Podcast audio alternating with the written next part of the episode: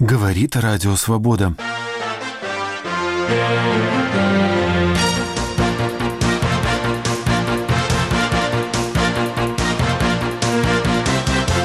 Присяжные в Вашингтоне признали Пола Манафорта виновным. Манафорт с 2005 года консультировал Виктора Януковича и партию регионов, а после бегства Януковича из Киева – прокремлевский оппозиционный блок.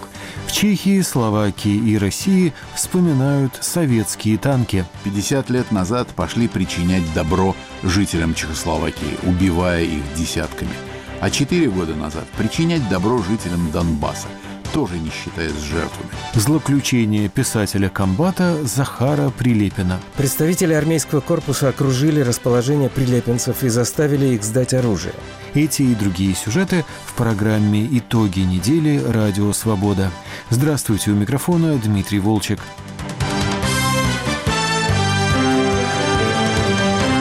Специальный прокурор Роберт Мюллер все ближе подбирается к Дональду Трампу.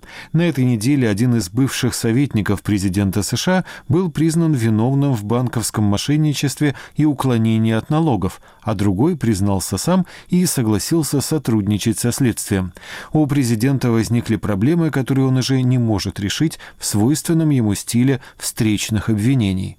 Продолжит тему Владимир Баринов из Вашингтона. Во вторник жюри присяжных Федерального окружного суда в Александрии, штат Вирджиния, вынесло обвинительный вердикт Полу Манафорту, который в 2016 году руководил избирательным штабом Дональда Трампа – Предъявленные ему обвинения не имеют прямого отношения к президентской кампании. Манафорт, известнейший вашингтонский политтехнолог и лоббист, с 2005 года консультировал Виктора Януковича и партию регионов, а после бегства Януковича из Киева – прокремлевский оппозиционный блок. ФБР начало расследование его деятельности на Украине еще в 2014 году – Позднее им заинтересовались ЦРУ, Агентство национальной безопасности и отдел Министерства финансов США по борьбе с финансовыми преступлениями. В 2016 году была получена санкция на прослушивание его телефонов. Для Роберта Мюллера Манафорт мог стать ценным источником сведений о сговоре штаба Трампа с Кремлем, если таковой имел место. Он запросил материалы дела, изучил их, перепроверил, дополнил, допросил свидетелей, провел обыск в доме Манафорта и предъявил ему обвинения в банковском и налоговом мошенничестве – Речь шла о том, что Манафорт скрывал от налогообложения свои украинские гонорары на офшорных счетах, а затем отмывал эти деньги при помощи различных схем – в общей сложности, по данным следствия, он заработал на Украине свыше 60 миллионов долларов. Целью спецпрокурора было склонить обвиняемого к сделке с правосудием и сотрудничеству со следствием по делу о сговоре. Аналогичные обвинения были предъявлены младшему партнеру Манафорта Рику Гейтсу, который был главным распорядителем этих финансов. Гейтс выбрал сделку и стал главным свидетелем обвинения, а Манафорт решил идти до конца. По общему мнению экспертов, обвинение представило исчерпывающее доказательство вменяемых Манафорту 18 эпизодов мошенничества. Защита не стала их оспаривать вообще и не вызвала в суд ни одного свидетеля, но постаралась максимально подорвать доверие к показаниям Рика Гейтса. Эта тактика до некоторой степени оправдала себя. Жюри присяжных просвещалось почти четыре дня и признало Манафорта виновным по восьми эпизодам – по остальным десяти присяжные не смогли прийти к единогласному решению. Но и восьми эпизодов достаточно, чтобы приговорить Пола Манафорта к лишению свободы на срок до 10 лет. Президент узнал о вердикте в воздухе. Он летел в Западную Вирджинию на митинг своих сторонников и прокомментировал известие, едва спустившись с трапа. Мне очень грустно по этому поводу. Меня это не касается, но я все же чувствую, что то, что случилось, очень печально. Это не имеет никакого отношения к сговору с Россией. Это охота на ведьм, и это позор. Президент удалился от прессы так быстро, что никто из журналистов не успел спросить его о другом событии, случившемся в тот же час, что и оглашение вердикта Манафорту. В Нью-Йорке бывший личный адвокат Трампа Майкл Коэн предстал перед судом, где признал себя виновным в финансовых преступлениях и нарушении законодательства о финансировании избирательных кампаний. Вот как изложил суть последнего обвинения помощник федерального окружного прокурора Роберт Хазами. Господин Коэн признал себя виновным в двух преступлениях, касающихся финансирования компаний. Одно из них – привлечение незаконного корпоративного взноса. Второе – чрезмерное личное пожертвование. Оба раза с целью повлиять на итог выборов 2016 года. Кроме того, он устроил выплату денег двум женщинам, обладавшим информацией, которая, как он считал, могла повредить кандидату и его кампании на выборах 2016 года. Эти две женщины утверждают, что состояли в интимных отношениях с Дональдом Трампом. Коэн заплатил им за молчание – в одном случае из собственного кармана, в другом – через редакцию таблоида National Enquirer. Расходы ему с излишком компенсировала компания Дональда Трампа Trump Organization на основании фиктивных счетов за услуги, которых Коэн не оказывал. Коэн под присягой показал, что делал это по поручению Дональда Трампа. Этот удар оказался для президента крайне болезненным. Майкл Коэн – близкий друг и доверенное лицо Трампа, не раз исполнявший его деликатные просьбы – он, как и Рик Гейтс, не выдержал давления и пошел на сделку со следствием в обмен на снисхождение. На утро президент похвалил в Твиттере Манафорта за стойкость и заклеймил бывшего друга Коэна как предателя и перебежчика, а в телеинтервью заявил, что такие способы воздействия на обвиняемого следует запретить. Кто-то обманул банк, и ему грозит 10 или 20 лет в тюрьме. Но если ему есть что плохого сказать о Дональде Трампе, и тогда он получит 2 или 3 года, именно такую сделку он заключил. Большинство людей пойдут на это. Я видел это много раз. Многие мои друзья заключали такие сделки. Это называется переметнуться. И это на самом деле надо бы запретить законом. В тот же день в утренних ток-шоу главных телеканалов появился адвокат Коэна Ленни Дэвис, усиленно намекавший, что его клиент располагает информацией, инкриминирующей президента. Mr. Cohen has knowledge on certain subjects that should be of interest Господин Коэн осведомлен об определенных предметах, представляющих интерес для специального прокурора и более чем рад рассказать спецпрокурору все, что ему известно. Не только об очевидной вероятности сговора и извращения американской демократической системы на выборах 2016 года, но также и о том, знал или нет господин Трамп заранее о компьютерном взломе и даже приветствовал его. Mr. Trump knew ahead of time about that crime and even cheered it on. Пресс-секретарь Белого дома Сара Сандерс на своем брифинге с трудом справилась со шквалом вопросов, раз за разом повторяя одну и ту же выученную наизусть формулу. Я не собираюсь вступать в прения. Как неоднократно заявлял президент, он не сделал ничего дурного. Ему не предъявлено никаких обвинений. Тот факт, что Майкл Коэн заключил сделку с правосудием, не означает, что это каким-то образом касается президента. В течение следующих двух дней ситуация стала еще хуже для президента – Вердикт Манафорту и признание Коэна произвели отрезвляющее действие на свидетелей. Стало известно, что двое из них получили иммунитет от уголовного преследования в обмен на показания. Один из них – Дэвид Пекер, глава издательства, которое участвовало в выплате разоблачительницам Трампа компенсации за молчание.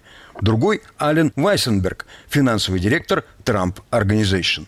Ожидается, что все эти события окажут значительный эффект на результаты промежуточных выборов в Конгресс в ноябре этого года. Владимир Абаринов, Радио Свобода, Вашингтон. Вы слушаете программу «Итоги недели». Украина отметила День независимости военным парадом с участием авиации. Выступая на торжествах в Киеве, президент Петр Порошенко заявил, что будет добиваться закрепления в Конституции Украины стремления присоединиться к Европейскому Союзу и НАТО. Юристы нашли формулу, как это сделать оптимально и быстро, сказал Порошенко. Госсекретарь США в отдельном поздравлении поддержал Украину перед лицом российской агрессии. Первый президент страны Леонид Кравчук в эксклюзивном интервью «Радио Свобода» подводит итоги 27 лет жизни Украины, говорит о достижениях и неудачах, а также о том, каким ему видится настоящее будущее украинской государственности. После аннексии Крыма и начала войны в Донбассе часто вспоминают Будапештский меморандум и передачу России ядерного оружия. Если бы оно осталось на украинской территории, укрепило бы это независимость Украины? Хто прийняв рішення про те, щоб віддавати ядерну зброю? Кто принял решение, кто подписал документ о том, чтобы отдать ядерное оружие? Леонид Кучма. Если говорить о ядерном оружии, то я сказал бы так. Мы могли поступить по-другому? Нет. Я уже, кажется, не раз говорил и еще раз повторю. 165 ядерных ракет. Каждая несет 5 боеголовок. Все направлены на США. Технический срок эксплуатации каждой боеголовки заканчивался в 1997 году. Что это означало на практике? Все боеголовки надо было снять и заменить новыми. Украина не производила ядерных боеголовок. Все они были русскими, сделанными в Арзамасе где-то под Нижним Новгородом. Могли мы в гастрономе купить боеголовки? Нет. Возникал вопрос, что делать? Ельцин сказал, что после 1997 года они не будут принимать на свою территорию взрывоопасные боеголовки. И это правильно. А если бы мы оставили их себе, и они начали, Бог нас миловал, сами взрываться, Чернобыль показался бы нам пустяком. Это что касается технической стороны дела. Политический вопрос. Американцы хотели, чтобы мы эти боеголовки переделали в ТВЛы для атомных электростанций, потому что американский народ знал, что эти боеголовки направлены на их территории. Более того, и Билл Клинтон, и Альберт Гор заявляли, что если Украина сделает по-другому, то начнутся экономические и другие санкции. Могла Украина, только родившись, сразу начать с того, чтобы угрожать неуправляемым ядерным потенциалом Европе и миру? Нет. Знаете, есть вещи, которые народу знать не надо. Для чего каждой украинской семье знать то, что я сейчас рассказываю? Но человеку должно хватить разумности, чтобы поверить хотя бы потому, что это говорит первый украинский президент. Я ничего не придумываю. І ви кажете, не вірять. Ну, Бог їм суддя, я вже нічого не хочу говорити більше. Одна из претензий, которую предъявляют Леониду Кравчуку, что на волне энтузиазма после обретения независимости нужно было провести быструю тотальную украинизацию. Это стало бы надежным щитом против российской агрессии, и вся Украина разговаривала бы на украинском языке. Сьогодні на Донбасі ті, хто вмирає, Сегодня на фронте в Донбассе по большей части говорят не на украинском языке, но при этом защищают украинскую землю и умирают за нее. А тот, кто не умирает, лясы точит вокруг языка. Без языка нет нации. Я никогда не имел иной точки зрения, потому что язык — это душа народа. Но не надо быть настолько глупым, чтобы не видеть, как это все работает в конкретных условиях. Представьте себе ситуацию. В Донбассе в окопе сидит пять человек, из них трое говорят по-русски. И что, я скажу им, вон из окопа? Тогда останется только двое. Разумно ли это? Засучи рукава и иди туда, покажи себя и защищай Украину. Разговаривай хоть на немецком, но защищай. Когда защитимся и выгоним врага, тогда и решим, кто на каком языке будет разговаривать. Главное, чтобы были украинские школы, украинская литература, и чтобы мы определяли, каким должен быть наш язык. Не стоит преувеличивать и не стоит делать неумелые шаги даже в такой тонкой области, как язык. Это может привести к обострению. Когда Янукович подписал неумелый закон о языке, я возглавил группу против данного закона. Мы работали, в нее вошли очень образованные люди. Я видел, как этим людям не просто это дается. Не потому, что они антиукраинцы. Для них это взрыв. Они не хотели начинать с языка и говорили прямо, мы хотим начать с лучшей жизни. А мы говорим, без языка у вас не будет лучшей жизни. Можно так говорить? Я считаю, нет. Без языка не будет лучшей духовной жизни, а без духовной жизни не может быть в целом большой нации. Это очень высокие категории. Когда мы сегодня говорим о выгребании мусора из Украины, о защите нашей земли, разминировании, захоронениях, почти 2 миллиона человек убежали из Донбасса и живут в Украине. Вместо того, чтобы предоставить им зарплату, работу и дом, я буду спрашивать, на каком языке вы общаетесь? Если не на украинском, я вам не дам? Что это такое? Это полезно для государства? Я считаю, что тот, кто так ставит вопрос, не понимает элементарных фактических вещей. Назову их. Первое был парламент, без которого Кравчук не мог принять закон. Такое впечатление, что я мог сказать, говорите по-украински, и все заговорили бы. А если бы я сказал, переходите на немецкий, все на него перешли бы. Я же не вождь всех народов, товарищ Сталин. Тогда в парламенте было 450 народных депутатов, из них 370 коммунисты. Скажите, эти 370 коммунистов могли проголосовать против себя? В Украине было 3 миллиона 500 тысяч коммунистов. Все только начиналось, только начинало меняться, только начала меняться система управления. А эти сидят где-то в Канаде и говорят, почему вы не сделали этого раньше? А я их спрашиваю, почему вы не пришли в Украину? Я говорил, приезжайте, примите украинское гражданство и сделайте. Я буду вам аплодировать. Мы будем грызть друг друга до той поры, пока не научимся отделять большое от малого. Если сегодня мы не научимся видеть главное, то будем в дальнейшем мешать жить Украине. Будемо заважати жити Україні далі. Как вы оцениваете усилия украинской власти в деле спасения граждан Украины, находящихся в заключении в России по надуманным обвинениям? Я вважаю, що Україна робить все для цього. Я считаю, что Украина все делает для этого. И не только Украина, но и мировое сообщество. В Европе проходят митинги. Наши граждане, власть тратят на это силы. В частности, президент Украины Порошенко говорил с Путиным. Они как будто договорились. В России хотят использовать это для политического давления, а не для навязывания отношений с Украиной или ради гуманизма, любви к человеку. Не могу себе представить, как можно мучить невиновного человека сегодня, в 21 веке, применяя к нему такие формы и методы, которые там используются, о которых я слышал и знаю. Это за границами человечности. Есть ли еще какие-то рычаги? Возможно, есть. Не может быть такого, чтобы исчерпали все возможности. Но мне трудно сказать, прислушивается ли к ним Россия. Россия, которая всегда использовала в своей политике силу, давление и оружие, с большим трудом переходит на новую жизнь, где действуют гуманистические принципы, дипломатия, культура, человечность. Ей это дается с трудом. Это видно по многим вещам. Помню выступление олимпийской чемпионки, когда Россию обвинили в использовании допинга. Как они посмели нас, великую Россию. Философия, они великие, и они могут пользоваться допингом, их никто не смеет остановить. Очень трудно говорить с такими людьми, убеждать. Именно поэтому я хочу, чтобы люди знали философию, принцип русского мышления, кремлевской политики. Это страна, которую очень трудно убеждать. Безусловно, Украина прикладывает определенные усилия. Наступит время, когда за это и не только за это власть в Кремле будет отвечать. Кремлівська влада і не тільки за це буде відповідати. Назовите три вещи, которыми вы по-настоящему гордитесь. Я можу назвати головну річ. Главная вещь, которой я горжусь, и никто не может это отрицать, благодаря моему поколению, вышедшему из другой системы, и мне лично, удалось подписать, зафондировать образование на карте мира независимого суверенного государства, которое называется Украина. То, что мы создали украинское государство, это главная заслуга. Я горжусь этим. Я знаю, что каждый хочет выделить именно свою большую роль. Я к этому отношусь спокойно, потому что история будет читать документы. Если говорить о более конкретных вещах, то я горжусь, что нам удалось закрепить в документах об украинском государстве европейский выбор Украины, приняв основы внутренней и внешней политики, приняв закон о европейском выборе, открыв дорогу к сотрудничеству с НАТО. Все эти первые шаги были сделаны в то время, когда я был президентом. Я думаю, что могу записать себе в актив первые шаги, направленные на создание украинской армии. Мы приняли сразу семь законов о том, что Украина будет создавать свою армию не механически, а на законодательной основе. Был принят до сих пор действующий закон о свободе совести и церкви. Наше желание, наши шаги, наша борьба за автокефалию опираются именно на данный закон. Но говорю я об этом не потому, что мне хочется, а потому, что меня спрашивают. Тому що я хочу про це говорити, тому що мене питають. Это были выдержки из интервью первого президента Украины Леонида Кравчука «Радио Свобода». В соцсетях на этой неделе тоже вспоминали прошлое, август 68 года. Обзор и сетевые разговоры подготовила Аля Пономарева.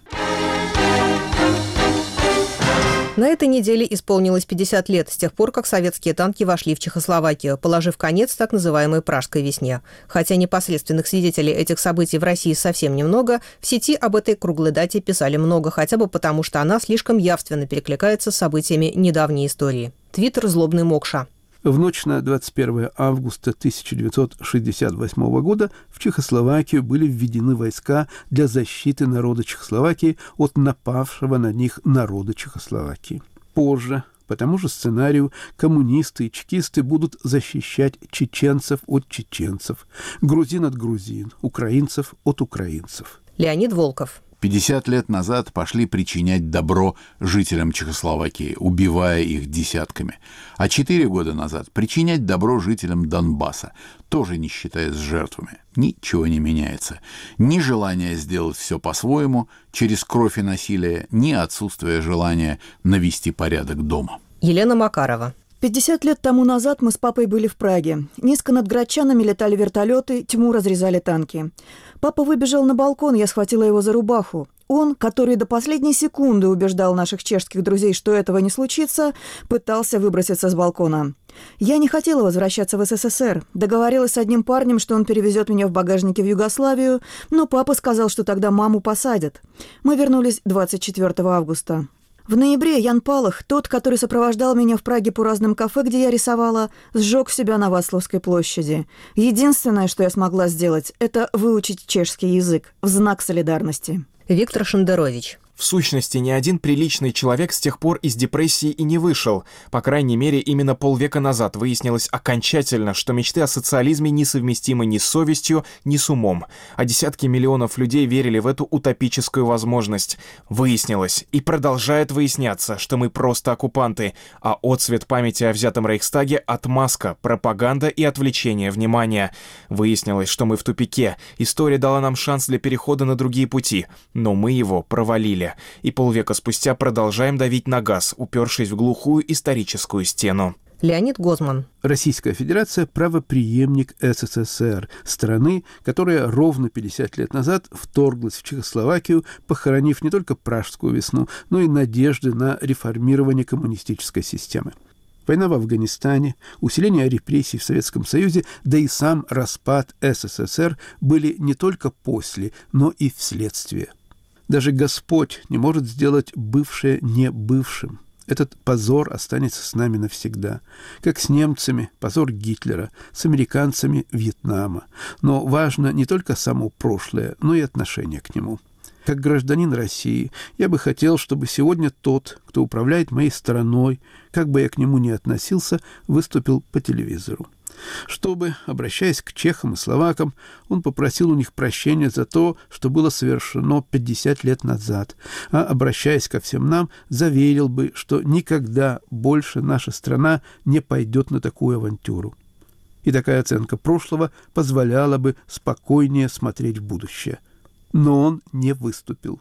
Не удивляйтесь расширению НАТО и тому, что у нас не осталось союзников. Многие не готовы испытывать стыд за события 50-летней давности, и причины для этого называют самые разные. Сергей Фефилов. Люди с добрыми лицами начали требовать покаяния перед чехами и словаками за эти события. Во-первых, почему надо каяться перед словаками?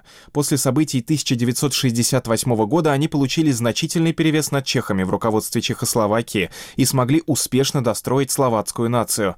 Во-вторых, почему не должны каяться немцы, венгры и поляки, участники тех же событий? Почему бы полякам не покаяться перед чехами за оккупацию чешской Силезии в 1938 году по итогам Мюнхенского сговора?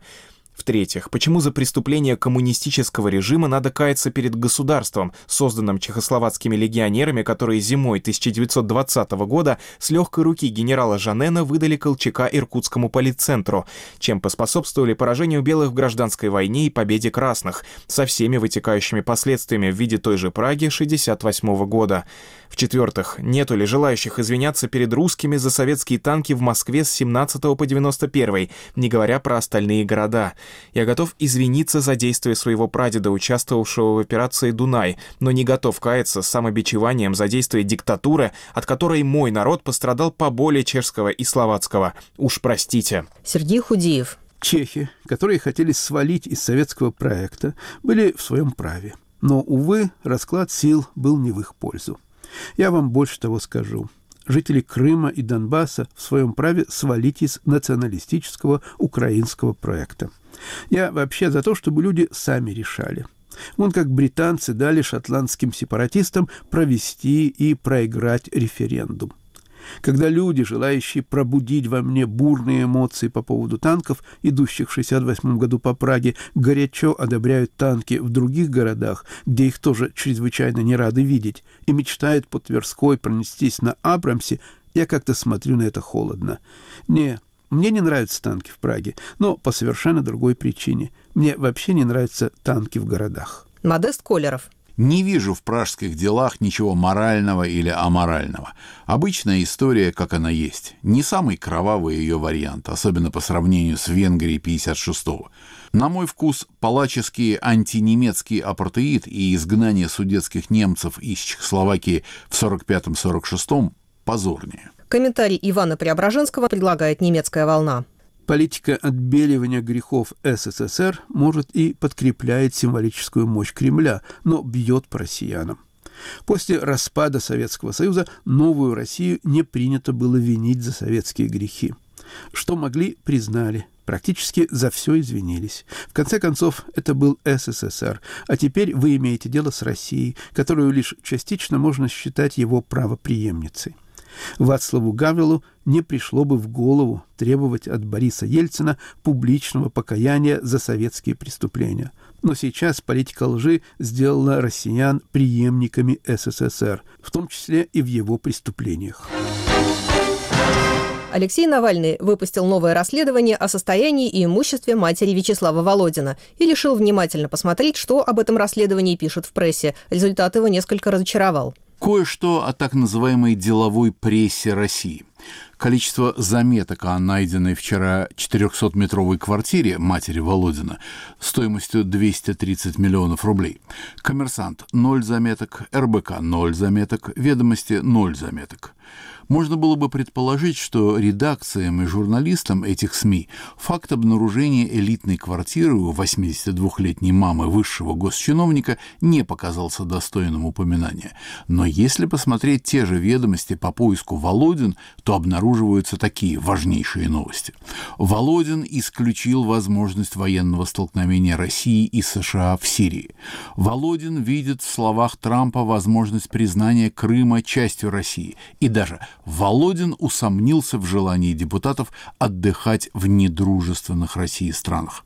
Удивительно, как Кудрявцеву удалось превратить лучшую газету страны, определяющую передовые стандарты журналистики, в сборище трусливых мурзилоидов буквально за два года.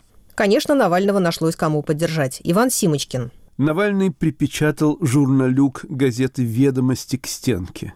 Просто паровым прессом раздавил. И ведь никуда не деться теперь, не отмолчаться, не сделать вид, что ничего не было. Надо отвечать, а оба варианта ответа оба хуже. Кирилл Шулика. Вообще сейчас часто рассказывают, что СМИ тяжело, они банкротятся и тому подобное. Да не жалко совсем, если честно. Проблема не в том, что не писали о квартире мамы Володина. Об этом все равно узнали все, кому надо. Проблема в низком качестве журналистики, если она там вообще присутствует. Собственно, там выбор либо двойные сплошные, либо журналистика. Они свой выбор сделали. Кто-то согласился с Навальным по сути, но не по форме. Ольга Бешлей. В наезде Навального на СМИ и тех вопросах, которые он задает ведомостям, много разумного. Но всю эту разумность губят агрессия и несдержанность. Вспыльчивость, если уж она есть у политика, то лучше ее скрывать. Если Навальный планирует так разговаривать со всеми, кто его не устраивает, это как минимум имиджевый провал, потому что сегодня на этом месте журналисты ведомостей, а завтра любой другой. Максим Кац. Навальный пишет правильные слова о журналистах. Но, с другой стороны, я у него тоже был мэрской мурзилкой и жуликом, хотя никогда с властью не работал и ни на какие компромиссы не ходил. Назван так был из соображений политической целесообразности. На упрек оппозиционера ответила сотрудница ведомостей Елена Мухамедшина. Хочется, конечно, прояснить ситуацию с тем, как себя ведет один из горячо любимых моих спикеров. В газете «Ведомости» есть догма, поэтому мы должны проверять всю информацию, от кого бы она ни исходила. В частности, что касается расследований, мы должны запрашивать тот же набор документов, который упоминается в том или ином расследовании. Расследований Навального это тоже касается. Мы должны их перепроверять, несмотря на то, что никто в России лучше, чаще и громче расследований не проводит. В истории про Володина была ссылка на выписку из Росреестра, которую мы вчера запросили, но которую нам пока не прислали. Но еще мы можем писать про официальные заявления в правоохранительные органы от организаций по поводу проверки фактов коррупции. Вчера, сразу же после выхода расследования, я запросила такое заявление у пресс-секретаря Навального Киры Ярмыш и связалась с Ваней Ждановым из ФБК. Заявление мне прислали сегодня в 15 часов 18 минут. После этого я сразу начала писать текст. О том, что я жду это заявление и о том, что мы собираемся писать текст, Кира знала. Она, в принципе, знает прекрасно все, что я здесь описала. Подобная ситуация, как вот с этим постом Навального, повторяется уже не в первый раз и уверена, что будет повторяться и дальше. Но тут уж ничего не поделаешь. А расследование Навального очень забавное. Если кто-то не видел, обязательно посмотрите. Ссылка на заметку в первом комментарии. Надеюсь, Алексей Анатольевич обязательно ее расшарит, чтобы как можно больше людей прочли. На защиту коллег встали другие журналисты. Ярче всего выступила Татьяна Лысова, бывший главный редактор «Ведомостей». Она назвала Навального словом хоть и цензурным, но достаточно грубым, чтобы мы его здесь не цитировали. Скандал постепенно перерос в дискуссию о стандартах журналистской работы. Юлий Сапрыкин. Навальный сегодня — это прежде всего медиа. Помимо, собственно, политики, он занимается ровно тем же, чем «Ведомости», «Медуза» или «Коммерсант». Рассказывает, где и что происходит. Медиа того типа, к которому принадлежит Навальный, борются сейчас прежде всего за внимание и доверие. За любым критическим высказыванием одного представителя этой экосистемы по отношению к другим скрывается еще и прямой экономический смысл. Не нужно тратить внимание и доверие на других. Не читайте их, читайте меня. Говоря это, Навальный идет еще дальше. Медиа, основанные на иных принципах, чем мое собственное, не нужны вообще вместе с их принципами. Не нужен факт-чек, не нужны подтверждения из второго, третьего источника, не нужны экспертные мнения, комментарии, вообще профессиональные стандарты. Собственно, журналисты, как мы услышали сегодня, не нужны тоже. Нужно просто, доступно и по возможности весело доносить информацию, в идеале совпадающей с повесткой Навального до населения. Все остальное — интеллигентское сопляжуйство или мурзилочья продажность. В прекрасной России будущего этому нет места. Личное мужество Навального и несомненная общественная польза от того, что он делает, часто не позволяют сказать, что в иных вопросах он может быть неправ. Я, по крайней мере, не чувствую за собой морального права. И тем не менее, этот последовательный курс на упрощение и игра на понижение не то, что может сделать Россию будущего прекрасной. Обзор блогов подготовила для программы «Итоги недели» Аля Пономарева, а у нас на очереди рубрика «Телерейтинг». Я приветствую обозревателя «Новой газеты» Славу Тарощину. Слава, ну, конец августа, все в отпусках. В сети вспоминают события 68 года, 91 года, но и одну около телевизионную тему обсуждают – Юрий Дудь взял интервью у Доренко, а Соловьеву оно не понравилось. Есть тут какая-то заслуживающая обсуждения интрига? Здесь есть, во-первых, интрига, которая вполне заслуживает обсуждения, а во-вторых, вот мне кажется, между этими двумя событиями, о которых вы упомянули, есть такая некая связь. Значит, что касается Дудя, мы не раз уже о нем говорили. Это достаточно молодой человек, на мой взгляд, достаточно отважный, потому что то, чем он занимается, это абсолютно чистый телевизионный жанр. Не только потому, что это жанр интервью, он уникален, но то, как делает Дудь, это абсолютно, ну, это могло бы быть и советское телевидение 73 года, и российское телевидение 2018 э, года. И э, тут его отважность еще более велика, потому что при всей исчерпанности телевизионных форм, вот во всяком случае у меня, у человека, который много смотрит, э, ящик, у меня создается впечатление полной исчерпанности, вот он идет э, на такой эксперимент, достигает очень больших успехов, там немыслимые цифры сразу, ну, потому что говорит правду, потому что молод, потому что горяч, потому что ему все интересно, и его смотрят и слушают. Ну, просто хочу несколько слов сказать о нем как, э, так сказать, о, о творческой личности. А вот он достиг таких успехов. И как человек вполне адекватный, хоть и молодой, но он понимает, где он живет и чем он занимается, ну, дает себе отчет в том, что э, популярность может рухнуть в любую минуту, и нужно как-то развиваться. И вот то, как он развивается, заслуживает, ну, во всяком случае, моего уважения, это уж точно. Он стал заниматься очень нерейтинговым делом. Он сделал несколько программ о людях, ну, я бы так их назвала, поздней советской античности, которые сформировали лично его взгляды. Это Сергей Супонев, такой человек, который занимался детским телевидением. Это Сергей Бодров, это Алексей Балабанов. То есть это те люди, которых любит лично Дудь. И ясно, что рейтинг этих программ был не очень высокий. Тем не менее, он ищет свой язык. Он пошел на этот эксперимент, и, по-моему, это очень хорошо. С другой стороны, он делает огромное количество интервью э, с людьми сегодняшнего телевидения. Ну, вот и был и Познер, и Парфенов, и, и Слепаков, и Цикало, и Мартиросян. Ну, всех я не упомню. И вот сейчас Доренко.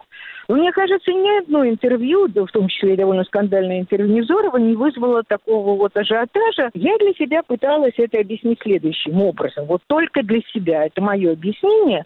Дело в том, что Доренко, как личность сегодняшнего дня, вообще мало кого интересует. Ну, он предсказуем, он э, театрален, он вообще такой актер актерыч, и оценивать его нужно не по шкале журналистской, а, так сказать, системе Станиславского «верю, не верю». Все это давно и хорошо известно, и, собственно, так он и начинает разговаривать с Дудем. Но Дудь быстро дает ему понять, что ему интересно только одно в этом господине, его собеседнике, то есть то, каким образом он привел к власти Путина. Это человек, который сделал Путина, вот грубо говоря.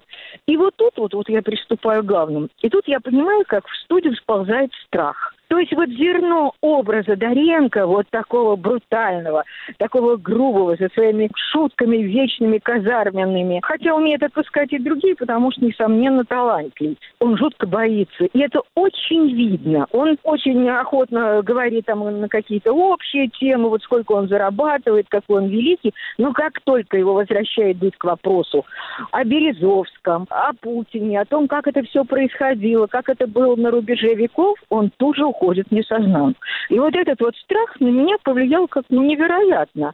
Ну, казалось бы, чего уже ему бояться сегодня? Сегодня, слава богу, есть масса достойных людей, которых сажают. Ну, он там говорил о том, что вот его пытались посадить, он тогда исчезал, убегал. Он даже идет на какие-то крамольные заявления, ну, так сказать, против мейнстрима. Он очень хорошо отзывается о Березовском. Он говорит, что он был замечательным начальником и очень хорошим другом. Но, тем не менее, о Путине ни слова. Э, Причем, когда тот уже прижимает Дудева к стенке, он говорит, ну а почему? Вот вы же, вы же наоборот, как бы надо гордиться. Вот ну, мало кому из такое удалось. Он тогда отвечает, не хочу идти против народа. На что Дудин резонно говорит, что это самое красивое объяснение собственного страха. И надо дать должное Дудю, который вот это вот зерно образа сразу, сразу учуял. Это, кстати, не всякий опытный интервьюер способен сделать. И вот так вот, вот это вот все эти кружева плелись, плелись, правда, в какую-то секунду, ну, в какую-то секунду прижатый к стенке, он все-таки говорит о том, я там скинул одного президента, поставил другого, а меня вместо этого хотели посадить, это всюду выбросили. И вот только он, понимаете, такой Катерина из «Грозы» все время мечется между долгом и любовью. И такое ощущение, что сейчас вот в лице Путина все эти долги любови у него совпадают. Вот этот вот страх, который вот так вот сковывает людей, ну, сколько уже там прошло, э, ну, так сказать, э, довольно большое количество времени прошло, но секрет в том, что он и сегодня ведь занимает какие-то важные посты, он возглавляет радиостанцию, и вот он так намекал, что он и сегодня, не только прежде, прежде он просто сказал, что он заходил к нему в кабинет, ему Мерста, и все указания получал от Путина. Это вот он как-то так проговорился. Но и сегодня он как-то вхож, ну и понятно, иначе бы его не назначили директором этой радиостанции. И вот так вот он такой смелый, такой отвязный, боится того, что может с ним произойти. Он сказал, что вот недавно, или там недавно купил квартиру на набережной, и, как сказал Доренко, я хотел купить чужое прошлое. Ну вот эта вот программа показывает, что он и свое прошлое хочет купить, переписать, стереть ластиком и, и, и, так сказать, дать тот вариант, который его устраивает. И вот тут вот я подхожу к этой второй части вопроса, о которой вы говорили, это 50-летие Пражской весны и ГКЧП. И вот то, как отмечал телевидение эти даты, это свидетельствует как раз о том, что страх вполне законен, потому что страна, которая ничему не научилась и, и ничего не хочет менять и не хочет развиваться, это, конечно, страшная, страшная вещь, и поэтому любые эксцессы, они могут в любую секунду опять возникать, и, и, и тут страх Доренко становится даже как-то закономерен. Ну, то, что мы живем в стране э, победившего ГКЧП, как бы об этом уже много говорят и пишут, потому что если разложить по полочкам все, так сказать, устремления этих замечательных людей с трясущимися руками, которые там в августе 91-го мы видели, то Многие из их идей, они теперь воплощены в жизнь. А вот 50-летие Пражской весны, если говорить коротко, было, кстати, достаточно мало передач, очень это так как-то там, что называется, вторым-десятым экраном прошло. Но, тем не менее, прошло. Так вот, идея такая, мы все сделали правильно. Вот Кузичев, например, это горячий юноша, который как-то очень любит э, э, свои личные впечатления выносить на экран, он сказал, что то, как теперь спекулирует Запад э, пражской весной, э, для меня это э, гораздо более неприемлемо и отвратительно, чем то, что сделала моя страна в августе 68-го, хотя мне тоже э, это не очень нравится. Ну, а если брать за основу вердикты там программы, время программы «Вести», то примерно такая идея доминировала, что а вот как бы пошла история Европы, Восточной Европы, если бы э, Советский э, Союз не положил конец Пражской весны. Ну, конечно, история Европы была бы чудовищная. И, в общем, повторяем, мы сделали правильно. Потому что это пражская весна, я даже выписала эту фразу, потому что язык у меня не поворачивается. Такое говорит, стал объективным следствием праволиберального уклона в коммунистическом движении отдельно взятой страны. Это вот я цитирую программу «Вести». И пражские люди делали то, что они считают нужным, а наше государство делало то, что мы считаем нужным. И это была Э, такая довольно естественная реакция, как вот полагают комментаторы, в той общественно-политической системы, которую в это время Чехословакия входила, то есть Советский Союз. Точка. Этот конфликт исчерпан. Я думаю, те, кто доживут, так сказать, до столетия пражской весны, боюсь, что и они услышат что-нибудь подобное. Слава, но это все-таки история. А что из э, событий сегодняшнего дня обсуждается на ток-шоу, ну, немногих, которые сейчас в августовские дни выходят в эфир? Может быть, влияние санкций на курс рубля? Это и последняя тема, которая интересует. То есть, понимаете, как устроено ток-шоу? Вот ток-шоу устроено так, что вначале идет такой дайджест важных тем, которые сегодня якобы всех волнуют. И в этом дайджесте, конечно, рубль присутствует. А дальше о нем не слово, потому что все равно равно главная тема – это Америка, это Украина с ее парадами, с ее, так сказать, новыми ритуалами парадов. Это обсуждается очень активно. Э, что было из такого заслуживающего внимания, на мой взгляд? Вот вышел на свежими силами Норкин, и там разгорелась такая неожиданная дискуссия. Появился Гозман, которого давно не было на экране, и он вдруг начал такую тему, непривычную для этих ток-шоу, э, тема вот перемена убеждений для людей, которые, так сказать, чьи взгляды на, так сказать, соотечественников имеют какое-то влияние. И вот так он долго говорит, то выяснилось, что он говорит о господине Норкине. Господин Норкин как-то весь так вот побагровел, как-то весь вот вздулся. Он такой как-то очень стал активный в последнее время, позволяет себе разные реакции. Тут он ушел на рекламу, а после рекламы он произнес речь, вот это вот тот случай, когда, знаете, как раз я терпеть не могу вот эти рекламные слоганы, но лучше жевать, чем говорить. Потому что он торжественно объявил, что это он читает не по суфлеру, это его личные убеждения, и вот дальше он про свои убеждения стал говорить, что 11 лет назад он как бы отпал от, так сказать, от либерального движения, и вот 11 лет он наблюдает за рассветом страны, он наблюдает за, то, за той страной, которую строит Путин. Причем количество успехов, которые он насчитал, просто, знаете, это делает ему честь, какой наблюдательный господин.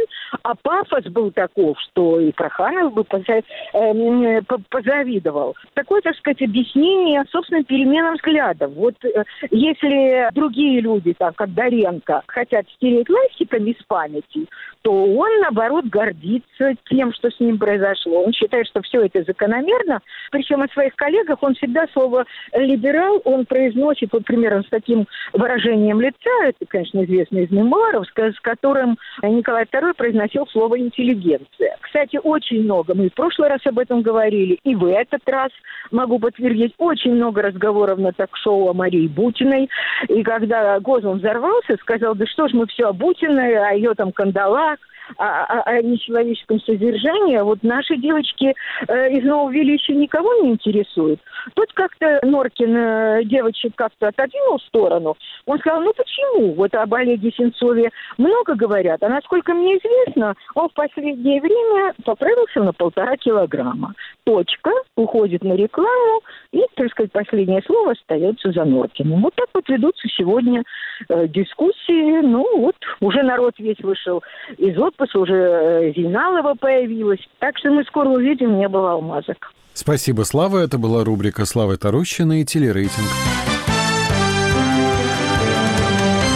Вы слушаете «Радио Свобода». Уходящая неделя была отмечена сразу несколькими новостями, связанными с личностью российского писателя и бывшего командира одного из батальонов сепаратистов ДНР Захара Прилепина.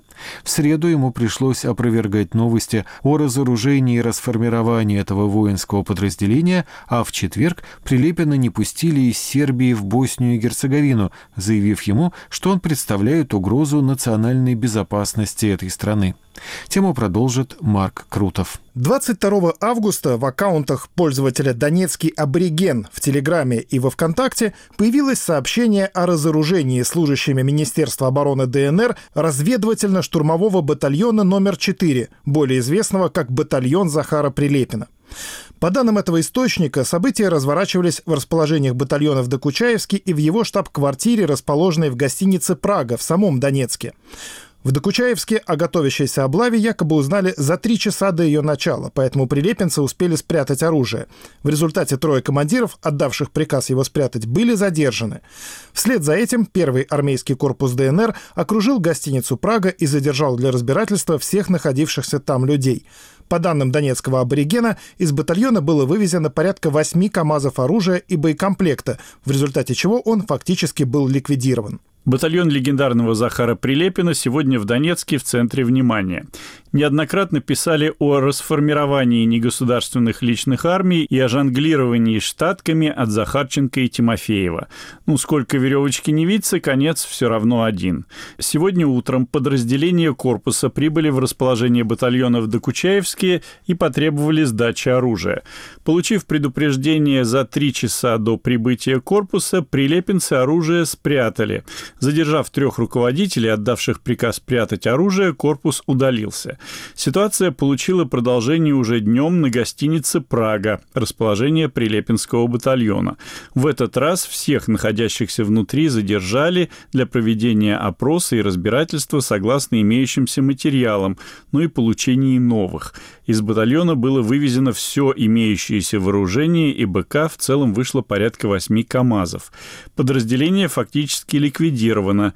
Комбат, не Захар Прилепин, заранее убежал в Россию. И можно возмутиться поданному материалу как нарушению идеи русской весны и как шаг к сдаче нас укропом. Но для ясности внесу несколько фактов. Первое. Численность подразделения. Суммарно в батальоне оставалось порядка 50 человек из более 300. Все кто не имел негативного прошлого и был чист перед государством, подали рапорта и перешли в другие структуры в течение последних месяцев. Второе. Указанное подразделение не принимало активного участия в боевых действиях до недавнего времени, хотя в его состав входило переводами много легендарных и заслуженных ополченцев. Третье. Наличие личных формирований, тяжело вооруженных и не руководствующихся законом, а лишь подминавшиеся узкому кругу лиц, постоянно мешали работать остальным силовым структурам и ведомствам, чем сильно понижали уровень правопорядка в республике. Еще следует обратить внимание, что в отличие от предыдущих разоружений, горловских, востоковских, казаков и прочих, сейчас под нож попадают оплотовские подразделения, приближенный круг Захарченко, и по завершении всего процесса в республике оружие останется только у подразделений корпуса, долгожданное единоначалие. Глава тем временем собирается с поездкой в Осетию на светские раунды. Приближенным рассказал о предстоящей там встрече с самим Путиным. Бедный Владимир Владимирович и не знает о такой крепкой дружбе. Не особо в целом интересуется судьбой боевых братьев, хотя та же участь в ближайшие дни ожидает и остальные личные армии. О ликвидации батальона Прилепина сообщил и живущий в Москве бывший активист Харьковского антимайдана и бывший министр иностранных дел ДНР Константин Долгов. По его версии, решение об этом было принято в Москве после того, как прилепинцы отказались влиться в ряды армии ДНР. В Донецке ликвидировано незаконное вооруженное формирование, по сути, обычное ОПГ, небезызвестного Захара Прилепина. Представители армейского корпуса окружили расположение прилепинцев и заставили их сдать оружие. Суть конфликта проста, как три копейки. Если у тебя оружие в руках, ты должен быть в армии и воевать, а не сидеть в гостинице в центре Донецка, нюхать фен, селфиться и рассказывать случайным телочкам, какой ты крутой. Прилепинцам было предложено влиться в ряды корпуса и тем самым легализовать легализовать стволы. Большинство ответило отказом. Сам Прилепин решил не ждать у моря погоды и сбежал в Россию. Данный шаг не первый в деле наведения порядка с оружием на территории ДНР. В итоге оружие должно остаться только у корпуса, МВД и МГБ, и никаких личных охран, состоящих из вчерашних стриптизеров и неврастенников. Инициатива разоружения НВФ исходит из Москвы.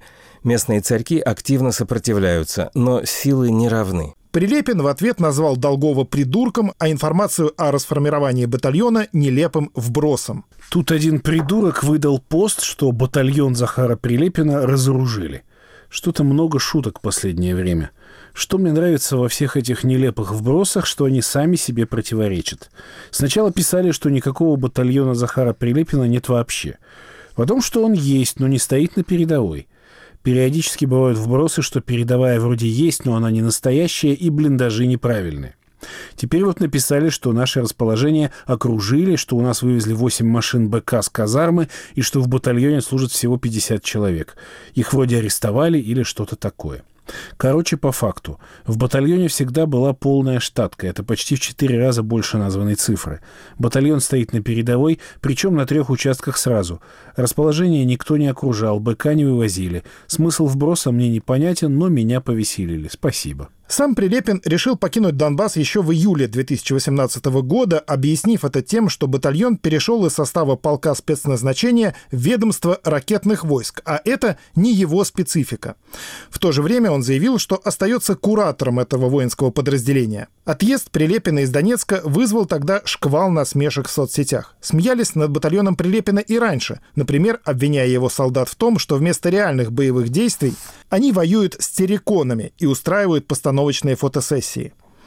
На этом злоключения писателя комбата не закончились, перейдя из разряда неподтвержденных слухов в разряд холодных и неприятных для него фактов. В четверг Прилепин прилетел в столицу Сербии Белград, откуда собирался поехать в Республику Сербскую, созданное по результатам Дейтонских соглашений 1995 года образование с преимущественно сербским населением на территории Боснии и Герцеговины. В столице Республики Сербской Банье Луки Прилепин должен был выступить с творческим вечером в местной библиотеке. Это не первый визит Прилепина в республику. В январе 2017 года он получил здесь из рук Эмира Кустурицы премию за несколько своих книг. Но в этот раз что-то пошло не так, и Прилепина не пустили через сербско-боснийскую границу сотрудники пограничной службы Боснии и Герцеговины. Ему вручили официальный документ, в котором говорится, что въезд на территорию этой страны, а минуя ее попасть в Республику Сербскую просто невозможно, запрещен Прилепину как человеку, несущему угрозу ее безопасности и международным отношениям. Решение, говорится в документе, было принято Агентством разведки и безопасности Боснии и Герцеговины. Сегодня, 23 августа, по дороге из Белграда в Баня-Луку, куда я был приглашен в качестве почетного гостя и участника собрания Кочича, меня задержали на границе с Боснией и Герцеговиной, развернули как террориста. Основание – официальная бумага Министерства безопасности страны. С 26 марта 2018 года мне запрещен въезд на территорию Боснии и Герцеговины. Мое присутствие несет угрозу государственности и международным отношениям. Выступления не будет. Для справки, в прошлом году я получил премию Ива Андрича из рук эмира Кустурицы в присутствии президента Республики Сербской Боснии и Герцеговины Милорада Додика. Отказ боснийских пограничников пустить Захара Прилепина в страну вызвал резкую критику как со стороны президента Республики Сербской Милорада Додика, так и со стороны российских дипломатов. Додик назвал запрет постыдным и охарактеризовал его как проявление антироссийской истерии, навязанной западными странами. Представители посольства России в Боснии и Герцеговине выразили в связи со случившимся обеспокоенность и глубокое сожаление. Прилепин стал не первым известным россиянином, которому в этом году запретили въезд в Боснию и Герцеговину. В марте такое же решение власти страны приняли в отношении лидера российского байк-клуба «Ночные волки» Александра Хирурга Залдостанова, собиравшегося со своими товарищами посетить православные церкви и монастыри, а также объекты воинской славы, связанные с историей сербского и российского народов. Отказ боснийских властей пустить Прилепина на свою территорию и фактическое объявление его персоной нон-грата вызвал предсказуемую реакцию соцсетей. Михаил Голуб. Прилепин. Меня задержали на границе с Боснией и Герцеговиной и развернули как террориста. Почему как? Александр Рыклин. А вот еще чего я совершенно не могу понять. А почему Захар Прилепин спокойно ездит в Европу, встречается в Париже со своими читателями, лекции какие-то читает? Человек многократно публично признавался в том, что командовал бандформированием на территории Украины. А почему Украина не заводит уголовное дело, не объявляет международного террориста в розыск, не шлет запросы в Интерпол? Объясните, друзья украинцы, почему так? Некоторые авторы рекомендуют Прилепину избегать и визитов в братскую Сербию. Власти этой страны, похоже, всерьез взялись за людей, воевавших на стороне сепаратистов в Донбассе. В четверг сербская полиция задержала Братислава Живковича, лидера националистического движения «Четников». Его подозревают в том, что он организовал участие граждан Сербии в войне в другой стране. Это не первый подобный случай. В 2015 году сербские суды приговорили к реальным тюремным срокам восьмерых граждан страны, воевавших на востоке Украины. В том же году восемь добровольцев, побывавших в Донбассе, были арестованы в Испании, а совсем недавно, в начале августа, шесть человек, вербовавших наемников для отправки в так называемые ДНР и ЛНР, были арестованы в Италии. Марк Крутов, Радио Свобода. Программа «Итоги недели Радио Свобода» подошла к концу. Ее подготовили продюсер Илья Бобчинецкий и редактор Дмитрий Волчек. Всего доброго.